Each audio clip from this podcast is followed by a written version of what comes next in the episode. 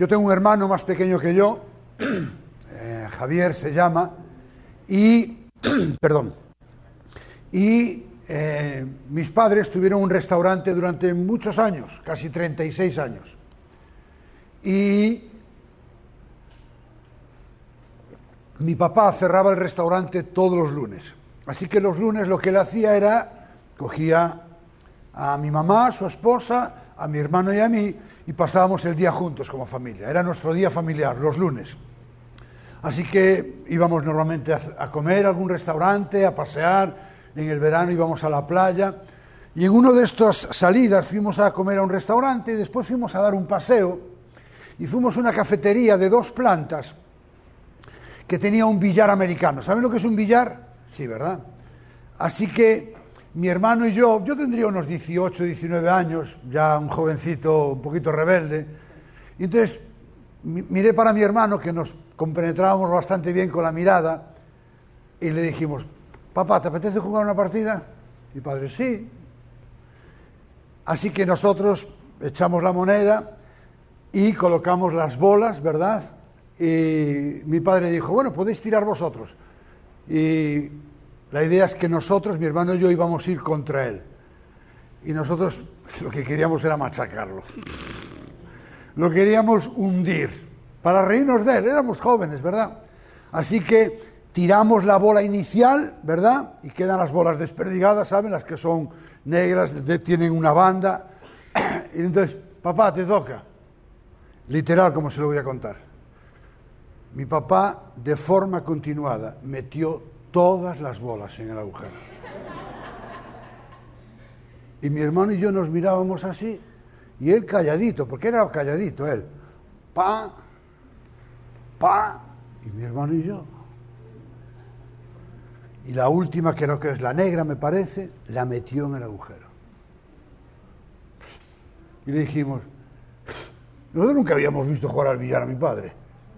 Sea, yo tenía 18 años y yo no sabía, nunca le había visto a mi padre jugar al billar.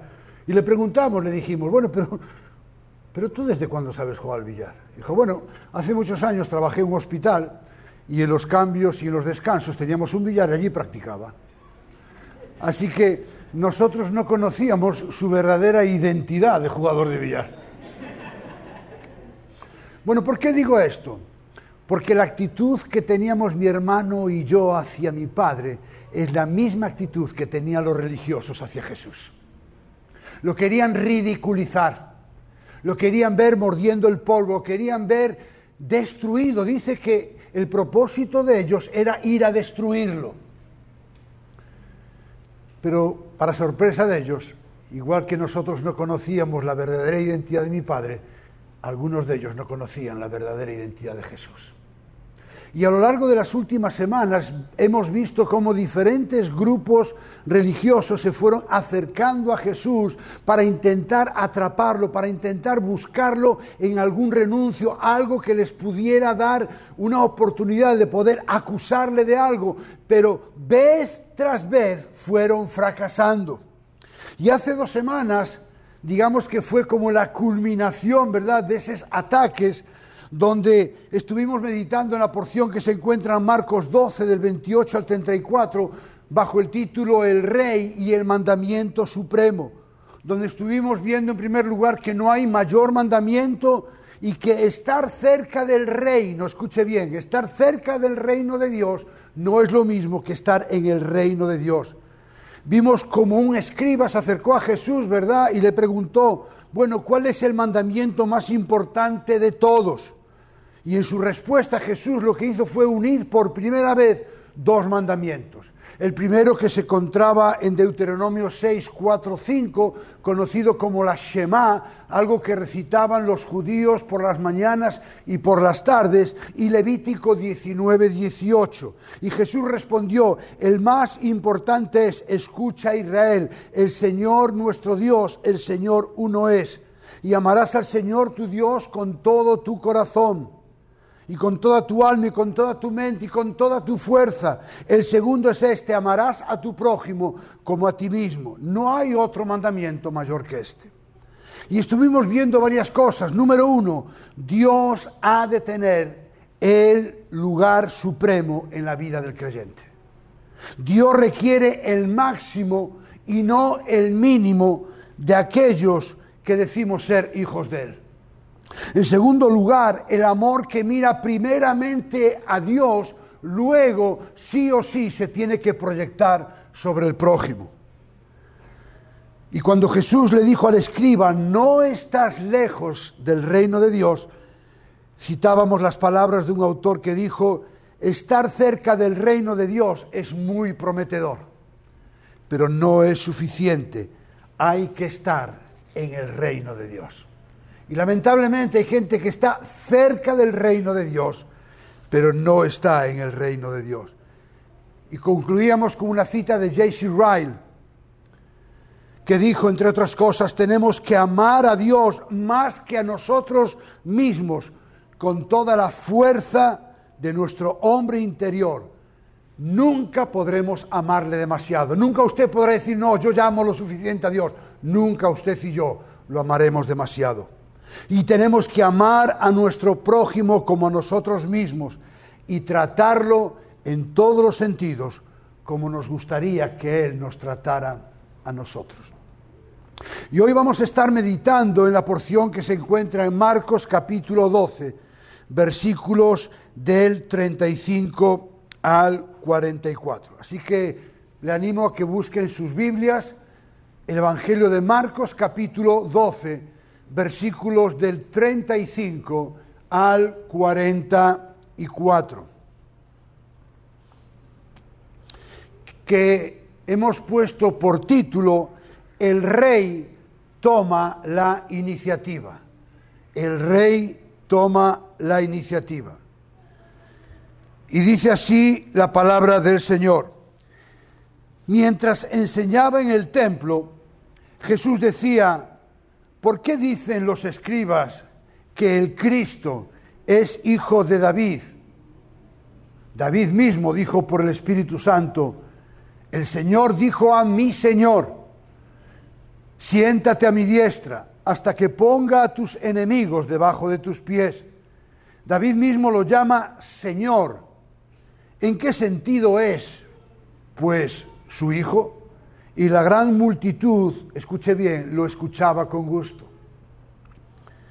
Y en su enseñanza les decía, cuídense de los escribas, a quienes les gusta andar con vestiduras largas y aman los saludos respetuosos en las plazas, los primeros asientos en las sinagogas y los lugares de honor en los banquetes, que devoran las casas de las viudas y por las apariencias hacen largas oraciones estos recibirán mayor condenación. Jesús se sentó frente al arca del tesoro y observaba cómo la multitud echaba dinero en el arca del tesoro y muchos ricos echaban grandes cantidades. Llegó una viuda pobre y echó dos pequeñas monedas de cobre, o sea, un cuadrante. Y llamando Jesús a sus discípulos les dijo, en verdad les digo que esta viuda pobre echó más que todos los contribuyentes al tesoro, porque todos ellos echaron de lo que les sobra, pero ella de su pobreza, escuche bien, echó todo lo que poseía, todo lo que tenía para vivir. En esta mañana vamos a estar meditando básicamente en tres puntos. Primero vamos a ver la verdadera identidad del Hijo de David. En segundo lugar vamos a ver la verdadera identidad de los escribas. Y por último vamos a ver el verdadero valor de la ofrenda. Ahora, ¿por qué he puesto de título a este mensaje El rey toma la iniciativa? Bueno, básicamente porque hasta ahora habíamos visto a los religiosos tomar la iniciativa. Es decir, vez tras vez vimos cómo los religiosos tomaban la iniciativa, se acercaban a Jesús y le hacían preguntas, ¿verdad? Con el único fin de desacreditarle, de atraparle en algún descuido y en última instancia destruirle. Así que Jesús hasta ahora está ciertamente en una actitud pasiva esperando que le pregunten, pero ahora decide tomar la iniciativa y lo va a hacer básicamente de tres maneras. Primero, preguntando acerca del hijo de David. Segundo, denunciando a los escribas que esta vez, tal vez intentaron instigarle. Y por último, instruyendo acerca de cómo debe ser la ofrenda. Así que en primer lugar vamos a ver la verdadera identidad del hijo de David, versículos del 35 al 37. Dice Marcos que Jesús estaba enseñando en el templo y que mientras lo hacía, ahora es Él el que toma la iniciativa y hace la pregunta. Y la pregunta es, ¿por qué dicen los escribas que el Cristo es el Hijo de David? Y aunque esta vez no son los religiosos los que hacen la pregunta a Jesús, sino viceversa, se repite la misma situación que en los encuentros anteriores de Jesús con estos religiosos. ¿Qué situación es esa? Pues Jesús los vuelve a dejar en evidencia. Y en este caso, debido básicamente a la gran ignorancia, escuchen, no estamos hablando de un una persona judía común, estamos hablando de un escriba, de un intérprete de la ley, alguien que supuestamente conocía las escrituras. Pero en este caso Jesús lo que deja en evidencia es la ignorancia que tenían estos escribas, es decir, intérpretes de la ley en cuanto a la identidad del Mesías. En primer lugar, debemos entender que todos los títulos que se aplicaban, de todos los títulos que se aplicaban al Mesías, el más corriente de todos era hijo de David. Ese era el más corriente de todos, hijo de David. Para los escribas y para los judíos en general, ¿qué era el título hijo de David? Bueno, para ellos el hijo de David se refería a alguien, es decir, otro líder político un gran libertador que Dios iba a enviar precisamente de la dinastía de David. Ellos estaban esperando un Mesías, ese hijo de David, que viniera montado en un caballo blanco con una espada en la mano para poder liberarlos de la opresión bajo la cual estaban. Para los escribas, como vuelvo a decir, ese era lo que ellos estaban esperando. Y eso era verdad. De hecho, el apóstol Pablo le recuerda a los cristianos en Roma, en el capítulo 1, verso 3, que el Evangelio de Dios era que, dice literalmente el versículo 3, es el mensaje acerca de su Hijo que nació de la descendencia de David según la carne. Así que ellos no estaban mintiendo cuando decían que el Mesías era hijo de David. Así que Jesús no está sugiriendo que los escribas no están diciendo la verdad. No, lo que Jesús está sugiriendo es que los escribas no están diciendo toda la verdad. Y recuerde, cuando no estamos diciendo toda la verdad, lo que estamos diciendo es una mentira. Así que los escribas no estaban diciendo toda la verdad. De modo que Jesús, escuche bien, una vez más, usa las escrituras, algo que supuestamente ellos conocían, porque eran intérpretes de la ley. ¿Para qué? Para decir toda la verdad. Es decir, vosotros habéis dicho una verdad a medias, pero yo ahora quiero recordaros que es la propia escritura, aquella que vosotros decís conocer, la que dice toda la verdad en cuanto a la verdadera identidad del Mesías. Y Jesús dice en el versículo 37, David mismo dijo por el Espíritu Santo, el Señor dijo a mi Señor, siéntate a mi diestra hasta que ponga a tus enemigos bajo mis pies. Aquí Jesús lo que está es citando el Salmo 110, versículo 1. Escuche bien, que por otro lado es el pasaje del Antiguo Testamento más citado en todo el Nuevo Testamento. Así que Jesús no está cogiendo un pasaje que era desconocido, no, un pasaje que tenía mucho peso, de tal manera que los escritores del Nuevo Testamento lo incluyeron. Y en este salmo David, inspirado por el Espíritu Santo, se refiere al Mesías como su Señor. Y la pregunta implícita a la pregunta de Jesús, al citar las palabras del Antiguo Testamento, es, ¿Cómo es que Jesús le aplica el título de Señor si es su hijo? ¿Cómo es posible que le aplique el título de Señor si es su hijo? Hay un jugador de fútbol que en un partido muy importante lo estaban incitando, lo estaban insultando desde las gradas mencionándole a su familia, bueno, se imagina lo que puede decir la gente, ¿no? Así que en un momento del partido, cuando el partido estaba a punto de ir a la prórroga, al tiempo extra, él metió un gol que le daba la victoria a su equipo. Y se dirigió a todos los que estaban en el campo, todos los que le estaban pitando, todos los que le estaban insultando, hizo este gesto, estoy aquí. Claro, es un, es un poco arrogante, ¿verdad? Pero lo que quiero decir es que Jesús les estaba diciendo a los fariseos, estoy aquí. Estoy aquí. ¿Por qué? Porque Jesús se está identificando como el Hijo de David y como el Señor y por lo tanto como el Mesías. Jesús está diciendo, ya no tenéis que buscar más, yo soy el Hijo de David. Yo soy el Hijo de Dios y por lo tanto soy el Mesías profetizado. Lo que Jesús está diciendo es que Él había venido, pero no para fundar un reino terrenal, sino para traer a Dios a los hombres y llevar a los hombres a Dios. Su reino no era terrenal, su reino no era político, su reino era espiritual, que venía a salvar a las personas no de la opresión de Roma, sino del verdadero problema que tenían, que era el pecado. Y por otro lado, el hecho de que el Señor esté sentado a la diestra del Padre, como dice el versículo 36, indica en primer lugar que la obra de redención está concluida. La obra de redención que Cristo ha llevado a cabo no es una obra a medias.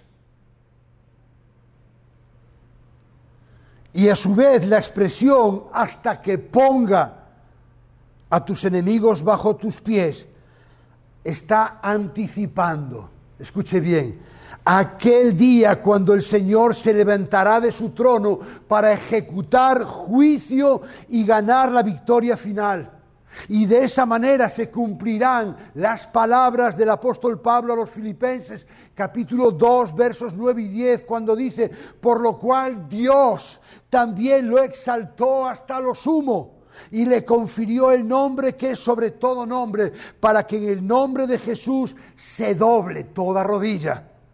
De los que están en el cielo y en la tierra y debajo de la tierra, y toda lengua confiese que Jesucristo es el Señor, para gloria de Dios Padre. Eso es lo que está diciendo Jesús, citando el Salmo 110.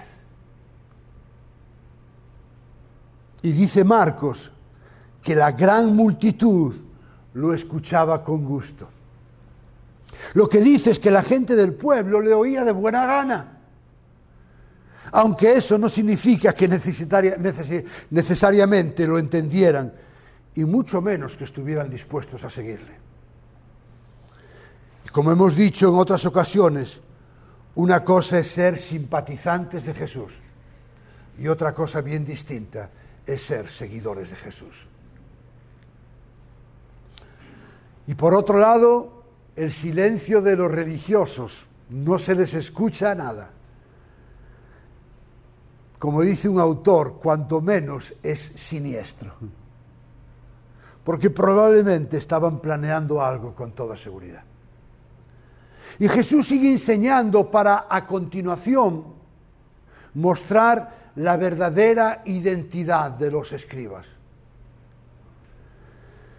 Jesús podía hablar más alto, pero no más claro. Y ahora les sigue enseñando y les dice cuídense de los escribas. En otras palabras, tengan cuidado de los escribas, no se fíen de ellos, en verdad no son lo que parecen, en otras palabras, son unos hipócritas. Y Jesús lo que estaba diciendo de los escribas era, en primer lugar, que les gustaba llamar la atención. ¿Cómo? Usando vestiduras largas. Les gustaba la popularidad. ¿Cómo? Amando los saludos respetuosos en las plazas. También les gustaba el reconocimiento y el honor de los demás hacia ellos, dice el texto, buscando los primeros asientos en las sinagogas y los lugares de honor en los banquetes. Pero ¿cuál era su verdadera realidad? Jesús dijo, devoran las casas de las viudas y por las apariencias hacen largas oraciones. Los escribas no recibían salario y probablemente haciendo ver que el dinero que recaudaban era para el Señor, pues dependían de la hospitalidad de judíos devotos. Lamentablemente había abusos y a menudo se aprovechaban de la generosidad de la gente con recursos limitados, especialmente las viudas, por su condición a veces indefensa y de carácter confiado, y muchas veces incluso a quedarse con las propiedades.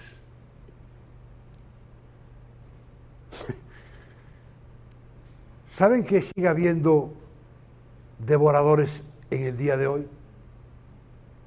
¿Sabe que sigue habiendo gente como los escribas? Cuando nosotros estábamos en Oklahoma City, llegó una familia que venían golpeados de una iglesia. Y dice que el pastor, entre comillas, los había abducido tanto que un día llegó a casa de ellos y con una desfachatez que ronza a lo diabólico les dijo, el Señor me ha dicho que debéis ponerme vuestra casa a mi nombre. Eso no me lo estoy inventando. Lamentablemente sigue habiendo lobos disfrazados de ovejas. Lamentablemente hay hombres que escudándose, escondiéndose en un título de pastor o de profeta y todos los demás títulos que les gusta ponerse, lo que hacen es quitarse, quitarle las cosas a las personas. Y eso era lo que hacían los escribas. Y Jesús dijo, no se fíen de ellos, cuídense de los escribas. Yo hoy, dos mil años después, le digo, cuídese de esos pseudopastores. Cuídese de esos falsos maestros que utilizando el nombre de Dios como excusa, lo que hacen es esquilmar a las ovejas. Cuídese de ese tipo de pastores.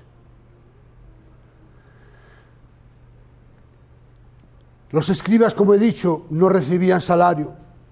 Pero es interesante, porque todo eso lo disfrazaban con una apariencia de piedad. ¿Qué hacían? Llegaban a las casas de las viudas y dice Jesús que por las apariencias hacen largas oraciones. Llegaban allí y oraban y mire, le voy a decir algo.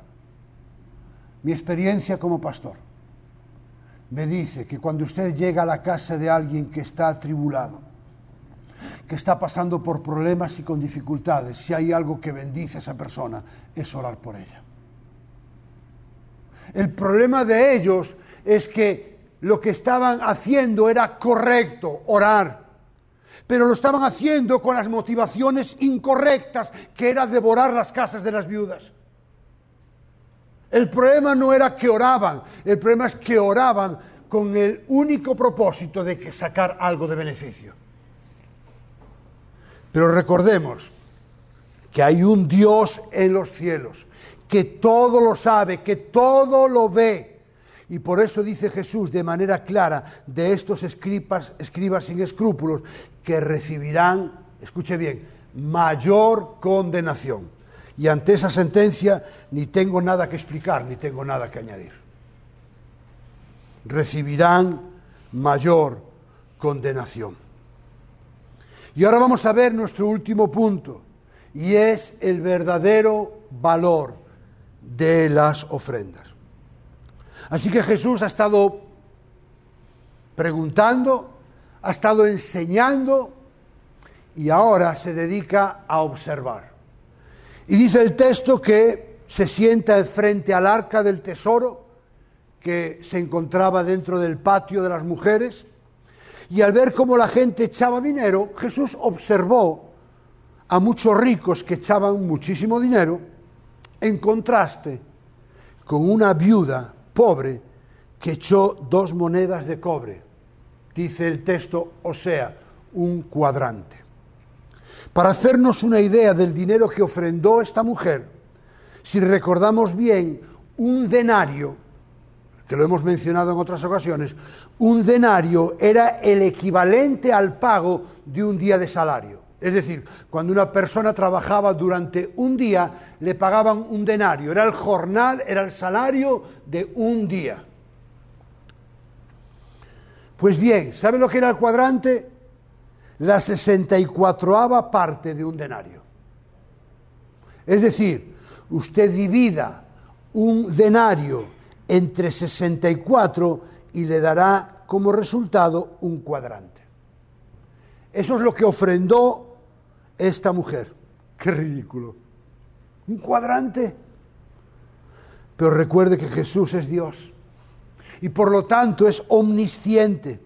Y dijo que Jesús, dijo Jesús, que esta mujer había dado, escuche bien, que esta mujer había dado más que todos los que habían llevado dinero al tesoro. Esta mujer que había dado un cuadrante, es decir, la 64 parte del salario de un día, Jesús dijo, Él ya echó más que todos los ricos que echaron dinero.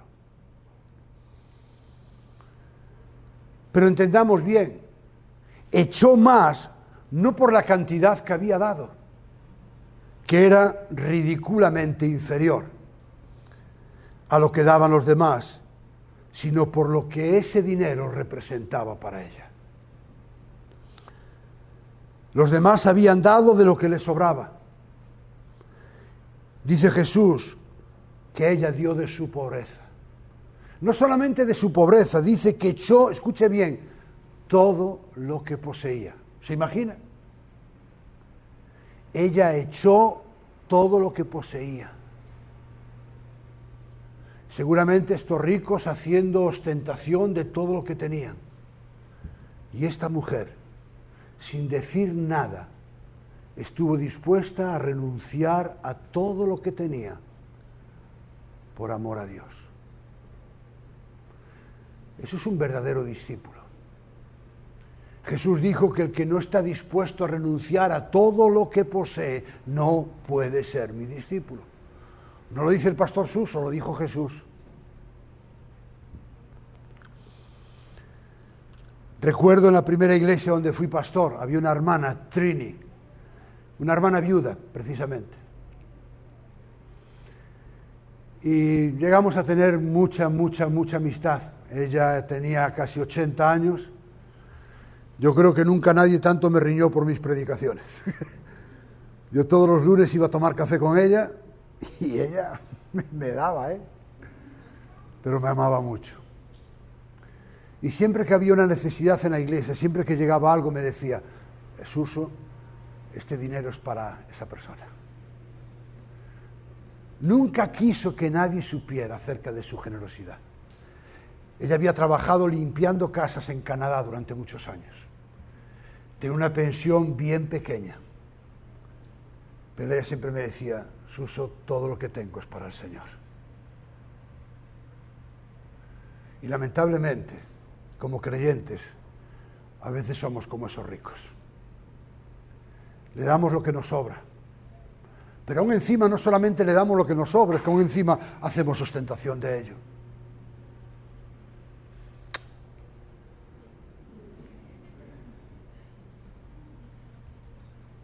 Nos encanta que los demás vean cuán generosos somos.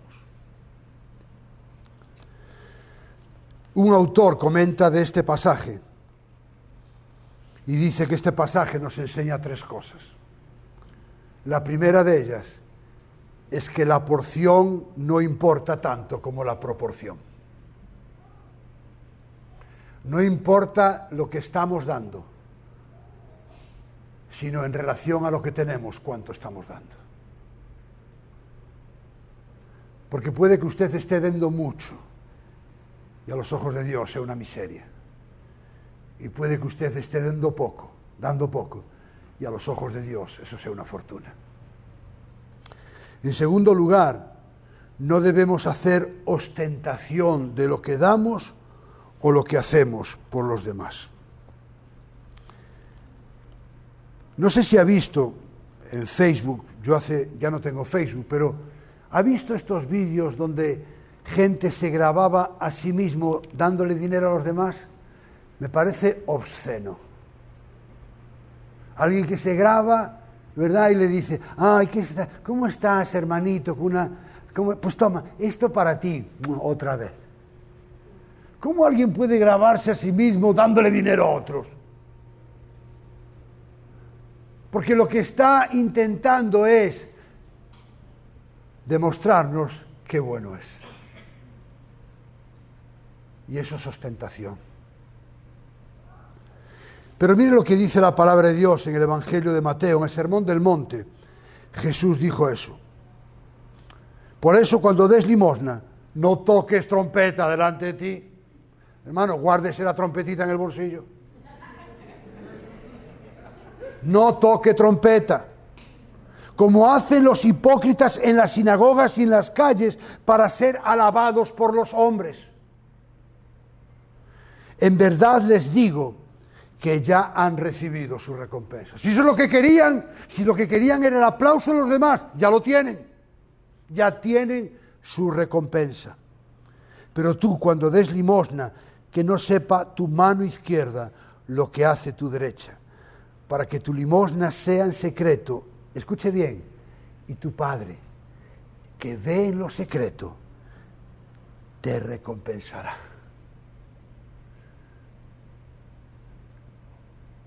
¿Qué recompensa estamos buscando? ¿El aplauso y la palmadita de los demás? ¿O estamos buscando la recompensa de Dios?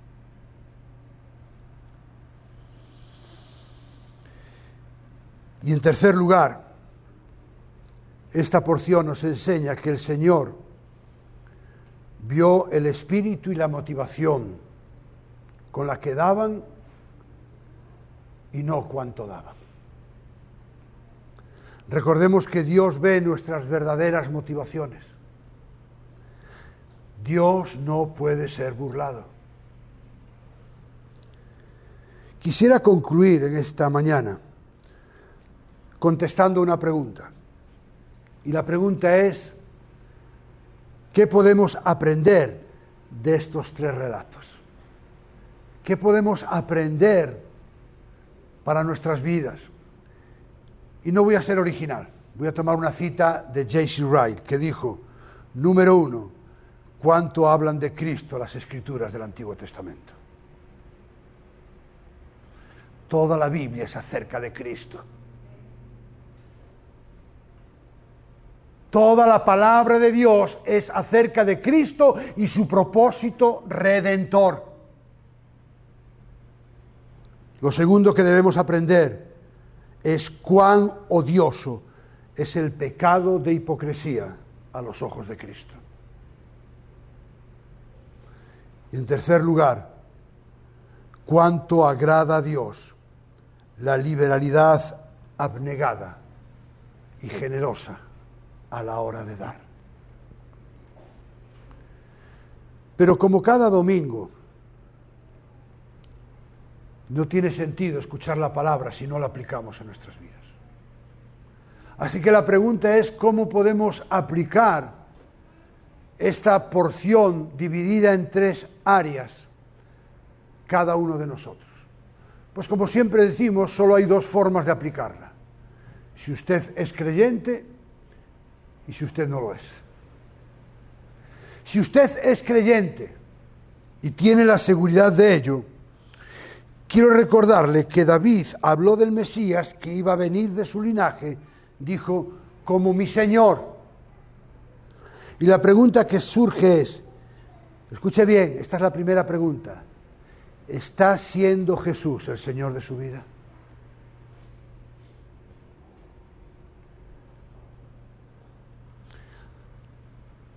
Recordemos las palabras de Pablo en Romanos 19 cuando dijo que si confesares con tu boca que Jesús es el Señor y crees en tu corazón que Dios lo resucitó de entre los muertos, serás salvo.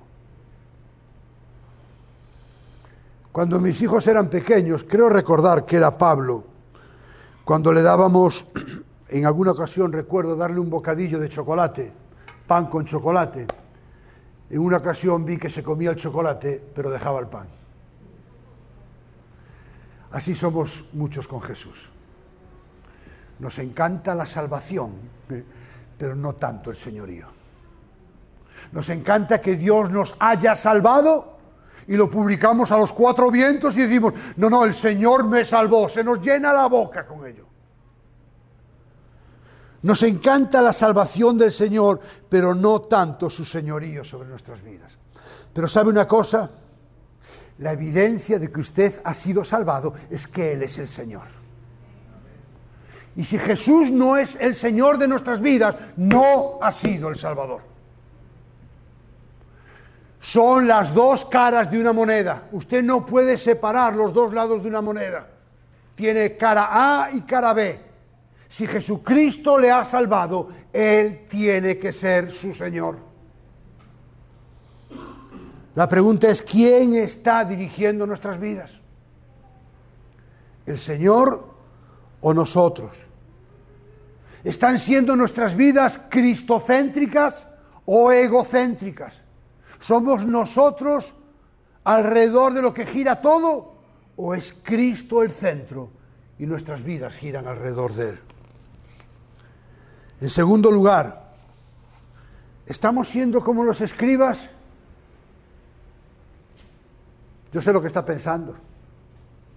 Hombre, pastor, nunca se me ocurriría devorar la casa de las viudas. ¿Devorar las casas de las viudas? ¿Pero usted quién se ha querido que soy? Pero la pregunta no es esa. La pregunta es si usted y yo estamos haciendo cosas correctas con motivaciones incorrectas. Porque eso es lo que hicieron ellos. Y a lo mejor no haríamos algo así, o sí. Pero la pregunta es, ¿estamos haciendo cosas correctas y maravillosas a los ojos de Dios, pero con motivaciones que solo Dios ve y que son incorrectas? Y por último, ¿Estamos siendo generosos a la hora de dar los recursos económicos, escuche bien, que Dios ha provisto para nosotros? Para su obra y para ayudar a otros. La pregunta es, ¿estamos funcionando como dueños o como mayordomos? ¿Nos creemos que somos los dueños de lo que tenemos o creemos que simplemente somos administradores? Si usted cree que es el dueño, tiene un serio problema. No ha entendido nada. Y yo tampoco lo he entendido si creo que soy el dueño. Y si somos mayordomos, es decir, si somos administradores, no es suficiente con eso. Porque el apóstol Pablo dice en 1 Corintios 4:2, ahora bien, lo que se requiere además de los administradores es que cada uno de ellos sea hallado fiel. Es decir, no basta con ser administradores, sino ser fieles a la hora de administrar aquello que Dios nos ha dado. Hace años un pastor de una iglesia tenía un serio problema, porque no había parking para que los hermanos pudieran aparcar para ir al culto el domingo y cerca había un supermercado que cerraba los domingos. Así que este pastor fue a hablar con el dueño del supermercado y le dijo, mire, em, quería saber si podríamos usar su parking los domingos por la mañana porque bueno, no tenemos lugar para los hermanos de la iglesia eh, y nosotros estaríamos dispuestos a pagarle algo. Dijo, no, no hace falta que me paguen nada, pero sí que me gustaría hacer un contrato, ¿verdad? Así que yo le llamo unos días para que usted venga a firmar el contrato. Así que llega el pastor y dice, eh, este es el contrato, y lo empieza a leer y dice, yo, fulanito de tal, tal, y dueño del supermercado tal, tal, eh, por medio de este contrato, le cedo de forma gratuita el parking de nuestro supermercado a la iglesia tal, tal, tal, todos los días, todos los domingos del año, excepto uno. Y el pastor lo lee y le dice, pero mire una pregunta, ¿por qué nos deja el parking todos los domingos excepto uno? Y me dijo, bueno, para que no se olviden de que el dueño sigo siendo yo.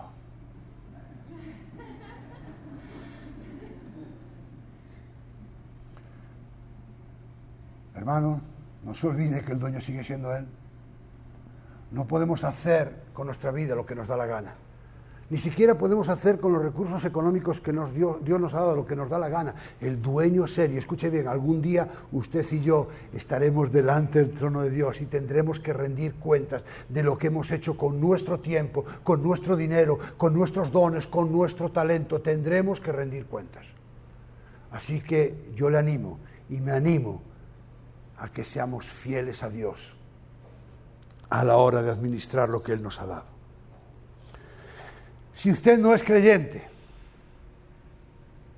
o bien si está aquí o nos escucha por las redes sociales, si usted no es creyente, pero está escuchando este mensaje, es posible que usted sea como la multitud descrita en el versículo 37. Al final, cuando Marcos dice que la gran multitud lo escuchaba con gusto. Mire, todos y cada uno de nosotros, como he dicho antes, vamos a comparecer un día delante del trono de Dios. Así que ese día que usted va a estar compareciendo delante del trono de Dios, imagínese, y esto es un llamado a su imaginación, imagínese que Dios le pregunta y le dice, bueno, dame una razón por la que yo debería dejarte entrar en el cielo a disfrutar de toda la eternidad conmigo.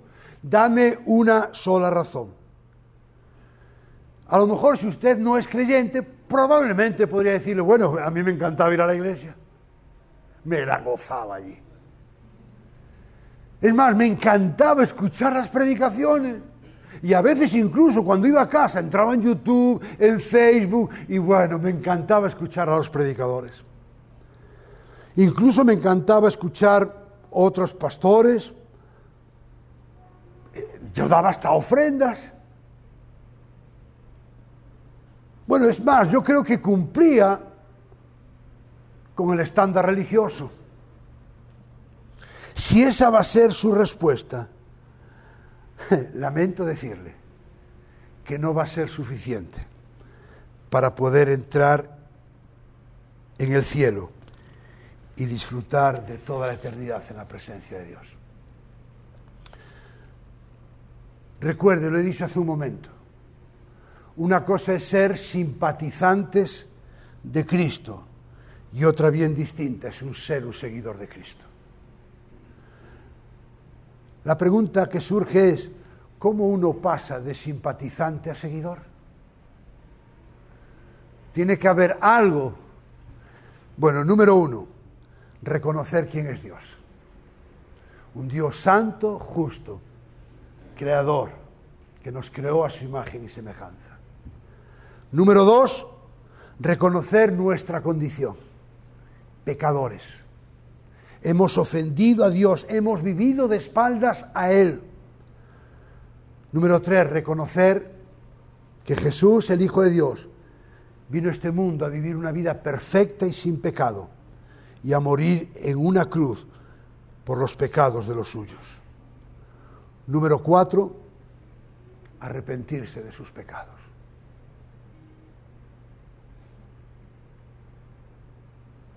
Número cinco, reconocer que la muerte de Jesús es el precio que Dios pagó por su vida. Y número seis, depositar su fe en Jesús como su Señor y como su Salvador. No hay otra forma de pasar de simpatizante a seguidor. Eso no se hereda, eso no forma parte de la familia,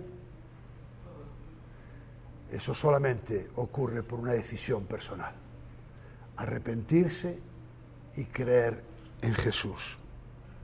Escuche, y así, y sólo así, usted será salvo. Lo que sí le puedo garantizar, si usted ha escuchado este mensaje hoy, lo que sí le puedo garantizar es que el día que usted comparezca ante el tribunal de Cristo, lamentablemente no va a poder usar como disculpa el argumento de la ignorancia.